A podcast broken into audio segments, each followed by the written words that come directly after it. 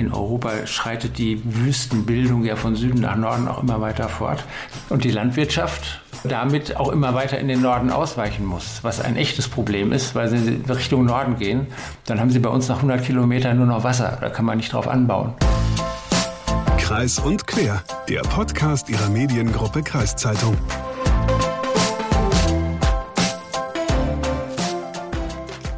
Hagen, was machst du persönlich für den Klimaschutz? Oh, gute Frage. Also ich versuche so wenig wie möglich Auto zu fahren. Ich verzichte völlig auf Flugreisen, ja, und weitere kleinere Dinge. Ich äh, mache auch mehrere kleine Dinge, zum Beispiel beim Einkaufen. Da achte ich jetzt immer mehr drauf, was ich kaufe. Also da greife ich auch immer mehr zu regionalen oder zu Bioprodukten. Hm, ich denke, das sind beides Schritte für mehr Klimaschutz, kleinere Schritte für mehr Klimaschutz.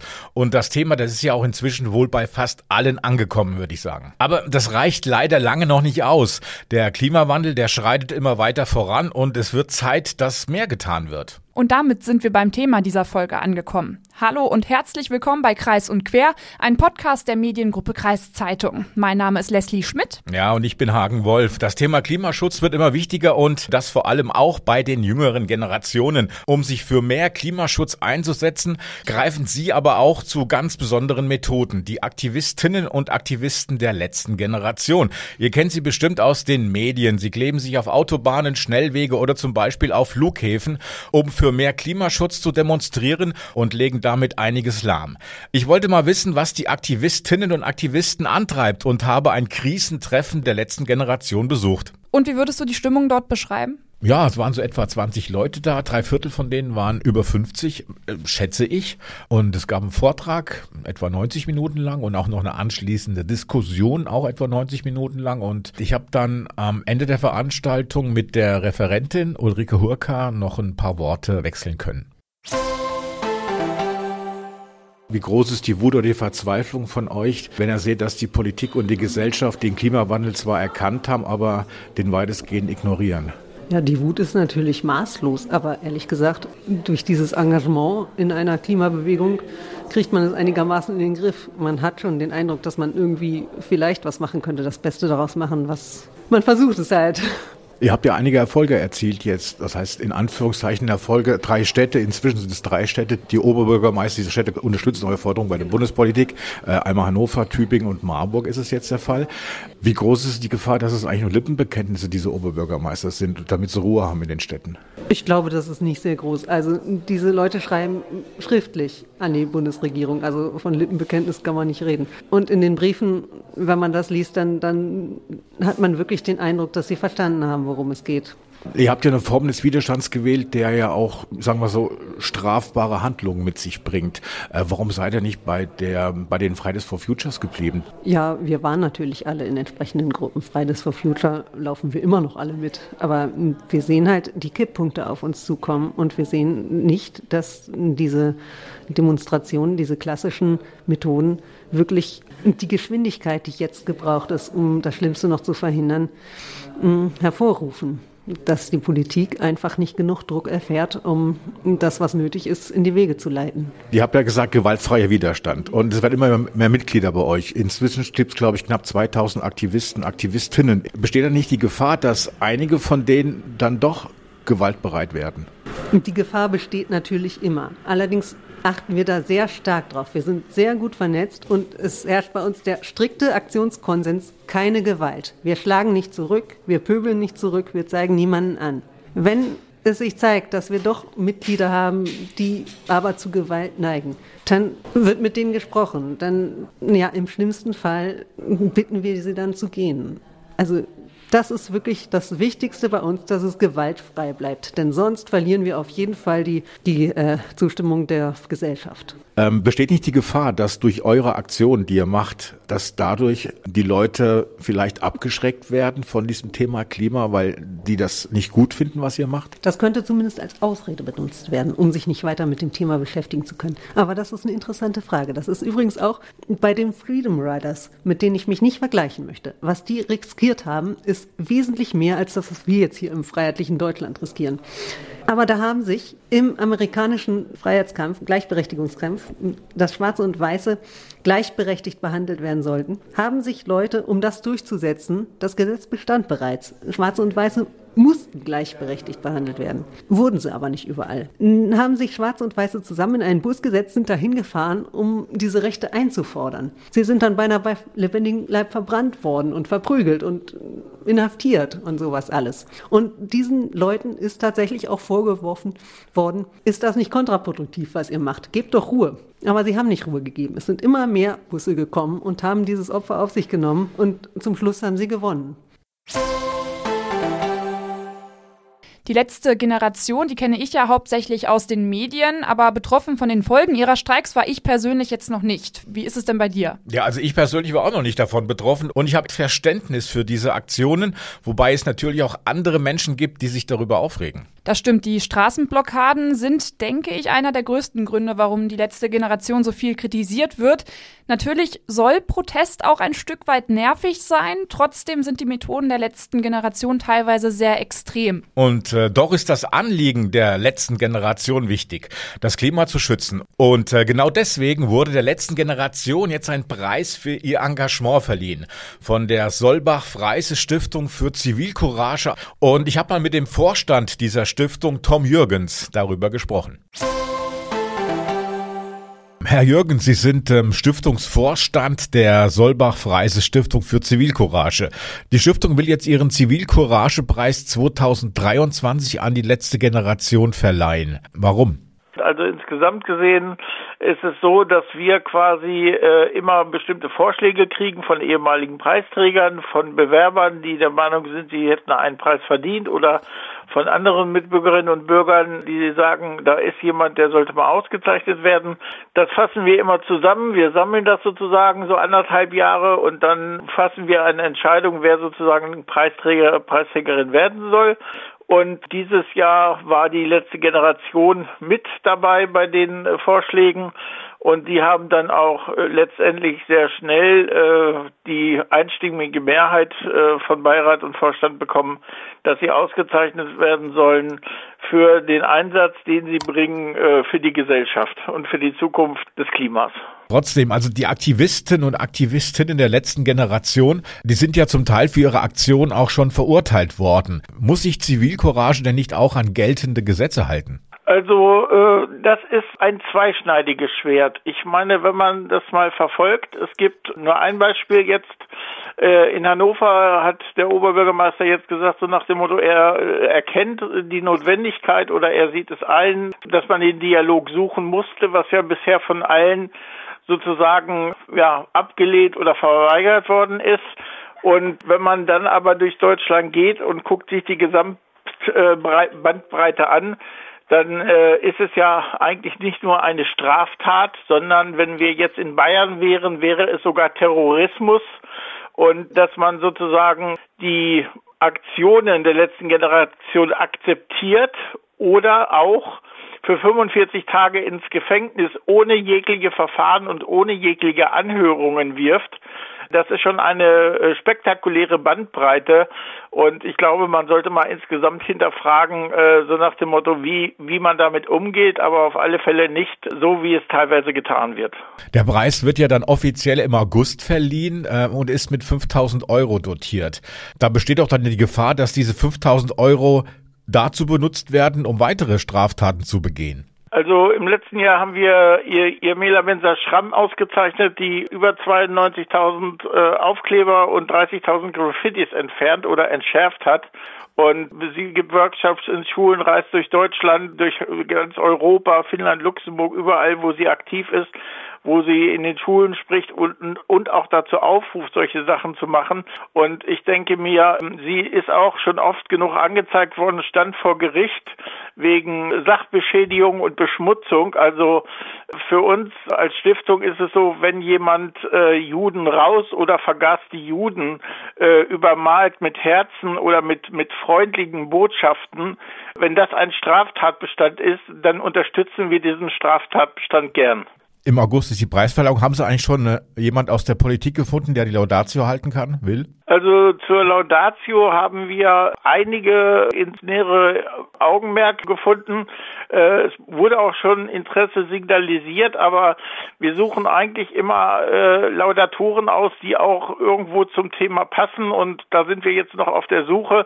Aber ich denke mir, bis zur Preisverleihung am 26. August werden wir einen hervorragenden Laudator oder eine Laudatorin äh, gefunden haben. Sie haben vor einigen Tagen bekannt gegeben, dass der Zivilcouragepreis der Stiftung ähm, an die letzte Generation geht. Gab es denn schon Reaktionen aus der Bevölkerung? Ja, und zwar äh, eigentlich äh, durchaus äh, oder fast nur positive. Wir haben erst eine äh, negative Äußerung bekommen und äh, es zeigt aber so nach dem Motto, dass viele gerade auch aus dem Bereich für Klimaschutz, Fridays for Future und Parents for Future und andere Gruppen, die auch in diesem Bereich unterwegs sind, es sehr befürworten, die letzte Generation auszuzeichnen. Ich kann die Wut der letzten Generation schon verstehen, weil schließlich sind es ja die jüngeren Generationen, die mit den vollen Folgen des Klimawandels leben müssen. Ja, das stimmt. Und diese Folgen, die werden gewaltig sein. Und natürlich ist das auch mit Schäden und auch damit mit Kosten verbunden. Bis zu 900 Milliarden Euro könnte der Klimawandel Deutschland bis 2050 kosten. Diese Kosten kommen dann vor allem durch Ernteausfälle und Gebäudeschäden zustande. Wie schlimm es aber um das Klima steht und was passieren muss, damit damit wir die Folgen des Klimawandels noch eindämmen können, darüber habe ich mit Detlef Karius, einem Meteorologen aus Sieke, gesprochen. Herr Karius, die letzte Generation, da hört man momentan viel von. Verstehen Sie denn die Wut der letzten Generation? Ja, natürlich. Die muss man verstehen, wenn man im Klimawandel an der Verhinderung desselben interessiert ist, weil bisher passiert zu wenig es passiert eigentlich gar nichts. Wenn man sich das genau anguckt, dann sieht man zwar alle reden davon, dass was dringend getan werden müsste, auch mit hoher Geschwindigkeit, aber es passiert eben nichts. Deswegen verstehe ich die Wut auf jeden Fall. Und dass die Aktionen machen wollen, verstehe ich auch. Trotzdem sind die Aktionen ja sehr extrem, könnte man sagen. Man kennt ja auch Fridays for Future, aber so richtig haben diese Proteste ja noch nichts gebracht. Ja, ich fürchte auch, dass die Aktionen von äh, der letzten Generation eher zu einer Verdrossenheit bei den Menschen führen, die davon betroffen sind, dass sie im Stau stehen oder dass sie es nicht so gut finden, dass Kunstwerke oder das Grundgesetz entsprechend verunstaltet werden. Und da ist meine Befürchtung, dass das vielleicht ein bisschen nach hinten losgeht. Auf der anderen Seite muss man auch sagen, dass das, was bisher passiert ist, ist zu wenig. Da der Hinweis der, der letzten Generation ist richtig. Ob die Mittel richtig sind, bezweifle ich tatsächlich so ein bisschen. Ich kann aber auch nicht die Frage beantworten, welches ist denn der richtige Weg? Der ist nur über die Politik zu finden und da müsste man sehr viel mehr Einfluss versuchen zu nehmen. In einer Demokratie heißt das wählen. Aber wir sehen ja gerade aktuell, was in der Regierung mit dem Thema Klimaschutz, Autoverkehrswende und so weiter passiert. Da geht es auch nicht so richtig weiter. Von daher nochmal, ich verstehe die Wut, auch das Handlungsbedürfnis. Bin mir aber nicht sicher, ob die Mittel zum Ziel führen. Dass es ja gerade nicht so gut steht um unser Klima oder seit Jahren nicht gut steht um unser Klima, das wissen wir ja alle. In Frankreich und in Italien, da gibt es ja jetzt das neue Wetterphänomen, äh, die Winterdürre. Das heißt, in Frankreich hat es jetzt monatelang nicht geregnet und das ist eben ganz schlimm, vor allen Dingen für die Wasserreserven. Die Wasserreserven für den Sommer, die sind eben dann bedroht. Kann sowas auch in Deutschland passieren, die Winterdürre? Wenn in den Alpen zu wenig Wasser, zu wenig Schnee fällt, dann haben wir auch eine Winterdürre in Anführungszeichen, die sich dann eher in das Frühjahr verlagert, weil eben das Schmelzwasser nicht abfließt. Wenn wir an den Rhein im letzten Jahr denken, da konnte man durchlaufen und kriegte gerade mal an einigen Stellen nasse Füße. Die Schifffahrt war eingestellt, sowas hatten wir schon. Das ist äh, nichts Neues. Und gerade in Frankreich, die die Wasserkühlung für die Atomkraftwerke zur Kühlung brauchen, bin ich mal gespannt, wie die über den Sommer kommen wollen, wenn die ihre Atomkraftwerke alle benötigen oder eben abstellen müssen, weil sie kein Kühlwasser haben. Und diese Sachen wie Winterdürre und zu wenig Niederschlag. Wenn wir jetzt mal hier an den Norden denken, da ist es ja schon eher nass. Es kommt relativ viel Niederschlag. Im Süden aber zum Beispiel nicht so. Könnte man dann sagen, im Süden Deutschlands, der ist ein bisschen gefährdeter, was zum Beispiel die Winterdürre angeht? Ja, das ist im Einzelnen schwer zu sagen, weil das immer vom aktuellen Wetter wirklich abhängt. Im klimatologischen Mittel äh, sind wir alle gleich bedroht. Das äh, nimmt sich im Norden so wenig wie im Süden. Das hängt dann vom Wetter ab, ob der Norden wie jetzt gerade mal mehr Niederschlag abkriegt als der Süden. Und drei Wochen später ist es wieder umgekehrt. Das gleicht sich dann aus. Aber insgesamt ist die Tendenz dazu, In Europa schreitet die Wüstenbildung ja von Süden nach Norden auch immer weiter fort. Die Tendenz dazu da, dass es eben immer trockener wird. Und die Landwirtschaft äh, damit auch immer weiter in den Norden ausweichen muss, was ein echtes Problem ist, weil sie Richtung Norden gehen, dann haben sie bei uns nach 100 Kilometern nur noch Wasser, da kann man nicht drauf anbauen. Deswegen frage ich mich, wo will die Menschheit in Europa und auf der Welt sich überhaupt noch ernähren, wenn das vom Süden her immer trockener wird und die Landwirtschaft damit angepasst werden muss auf der einen Seite, aber andererseits auch vielleicht ganz unmöglich gemacht wird. Das ist ein Problem, da sehe ich auch noch überhaupt keine Lösung für. Die nächsten Jahre, wie schätzen Sie das ein? Wie sehen die nächsten Jahre klimamäßig für uns aus? Vor allen Dingen auch hier für uns in Deutschland.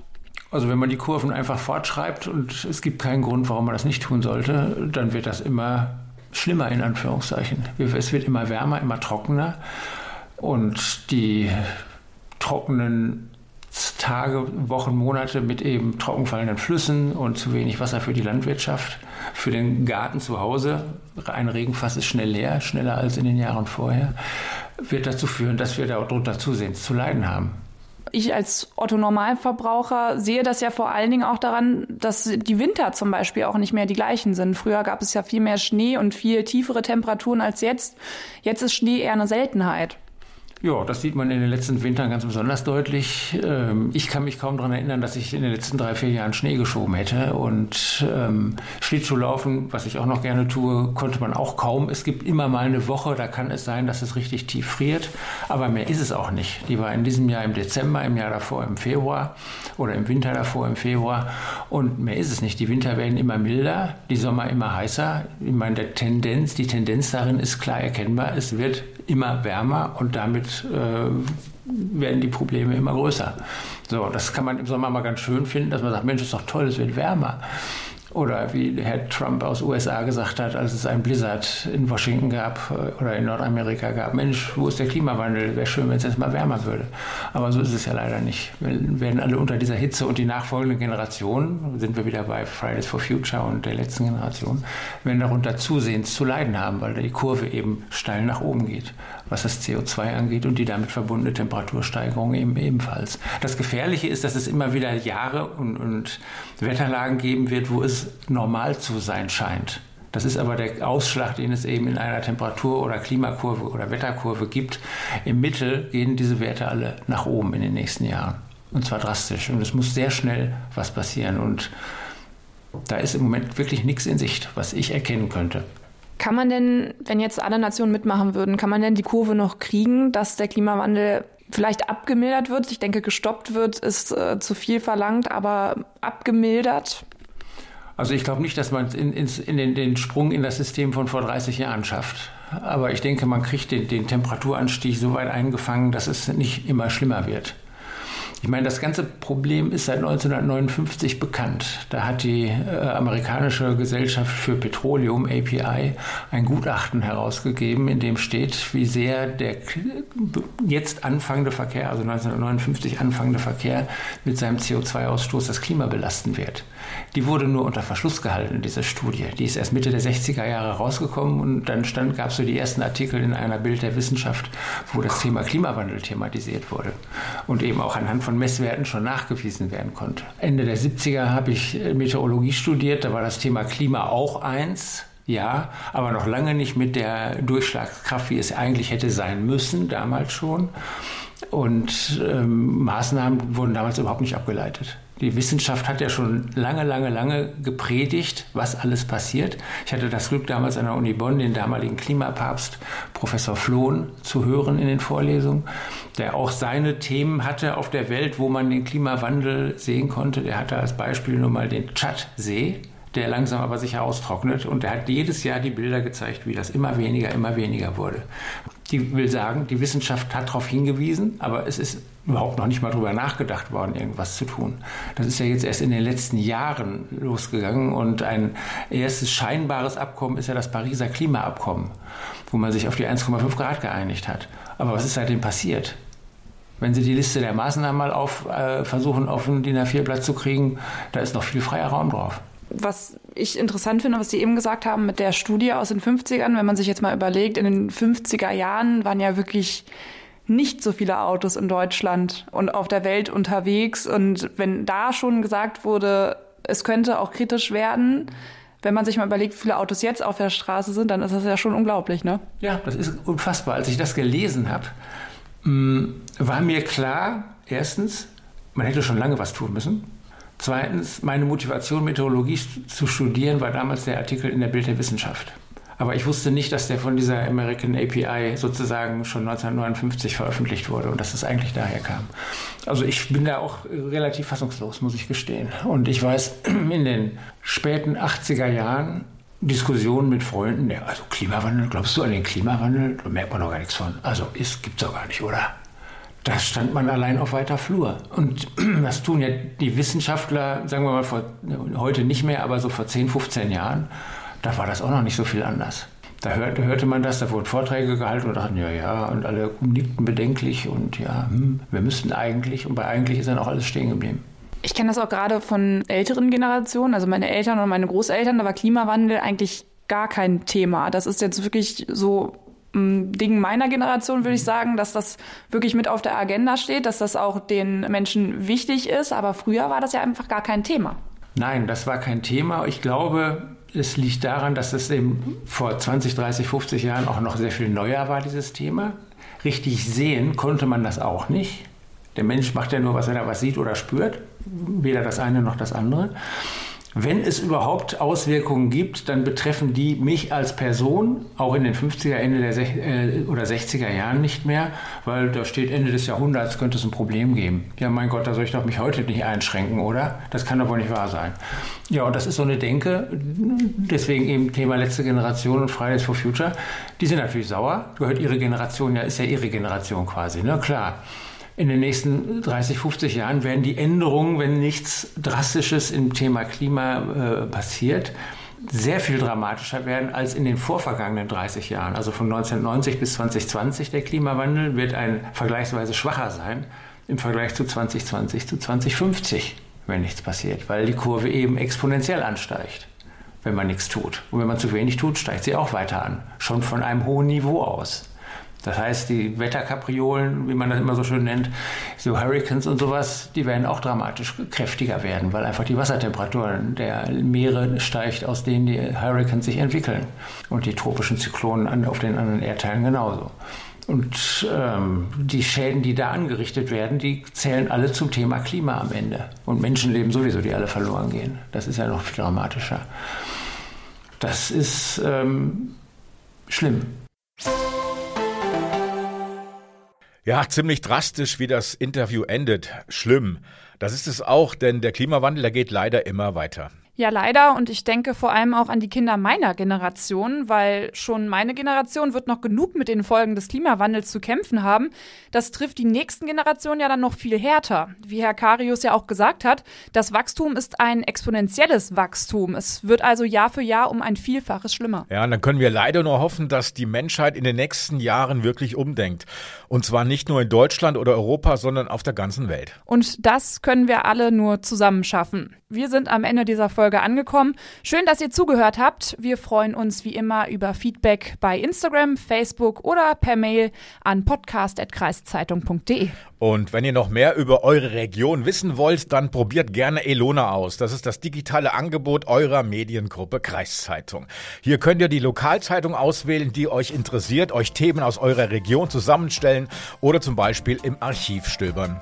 Ciao und bis nächste Woche. Macht's gut.